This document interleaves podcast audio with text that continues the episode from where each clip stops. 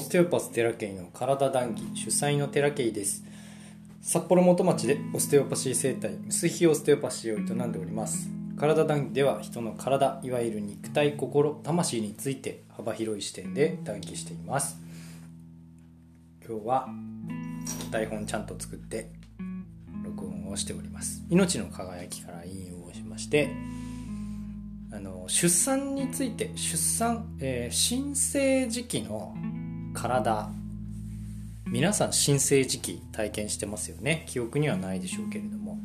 の体への影響ということで、えー、出産についての見解をね話していきたいなと思います。ちょっと引用します。この国がこの国っていうのアメリカですね。この国がまだ訴訟に夢中になる以前は生まれた赤ん坊の足首を掴んで持ち上げ尻を思い切りパシンと叩くのが標準的な取り上げ方だった。その一発で赤ん坊が勢いよくおぎゃーと泣き吸った空気が全身を巡るようになるのである。こういう記載が命の輝きにはあります。でえー、本当に今これできないみたいなんですよね。きっと日本でもやってるところはないんじゃないかな。あるのかな？わかんない。えっ、ー、とこの後にですよ。フルフォード先生はこの方法要はお尻叩く方法が理想的なやり方だって言ってるわけじゃないよっていうふうに訂正していてあの本当に理想だと思うやり方としてはあのルボアイエ分娩法っていうものが実はあるんですね。そういう方法があるよっていうご紹介があります水中出産とかも同じなのかな？きっと。同じか分かんないけどよくねオステオパシーでもあ水中出産のことはねあの言われたりするんですよ。あとても赤ちゃんのそのトラウマが少ないというね。で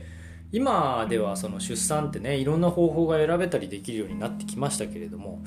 出産後の赤ちゃんのその対応っていうのはちょっとね僕詳しく知らないんですよね、えー、正直知識がありません。がうちの息子たち2人とも僕立ち会ってるんですね。で立ち会った後何したかって言ったら2人とも確かサクションって言って吸引器で鼻から羊水をゾゾゾゾゾって吸ってましたね。まあ泣きながらギャースかギャースかしながらこうゾゾゾゾ吸ってたんですけれども僕はちょっとこう横から見てうんって ちょっとうんって思ったんですけどね。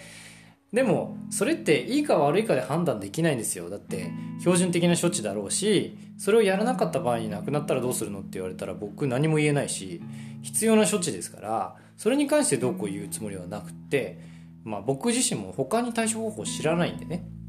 そこにはとやかく言いませんがかあの僕の親としてのオステオパシーを学んだ親としての目線はうんって思いました。はい。でえー、っとオステオパシー的な見解としてはその出産時の新生児の大きな大きな呼吸っていうのは非常に重要であのフランスの方では何パーセントっつったら40%だかっていうのがその新生児もっともっとあんのかなパーセンテージ。えし、えっと、出産した後はオステオパシーの先生に見てもらいなさいっていうのが結構多いらしいんですよ。あのどっちもねお母さんも、えー、胎児も。どちらもオステオパシーの に見てもらいなさいというふうになってるところが多いみたいということをちょっと聞いています。えー、聞いているだけなんで事実かどうかはちょっと僕は定かじゃないんですけれども事実だと思いますそのドクターが言ってる話だからねでえっ、ー、と先ほど言ったようにお尻を叩くっていうぶら下げてお尻叩くっていうのは現代の倫理的にはちょっと問題ではあるんですけど結構大きな呼吸を促すためには理にかなっているんですね実はね。で出生時の体の硬直っていうのは、えー、案外知らない人多いというかまあほとんど知らないと思うんですけど大体皆さん9割とは言わず8割とかの人は影響を受けてると思うんですよね。えー、そう大人になった時に肩こりとか腰痛につながっていることが実はその出生時の問題っていうことはあ多分にあるわけなんですよ。ちっちゃい頃から肩こりでしたとかちっちゃい頃から頭痛持ちでしたみたいな人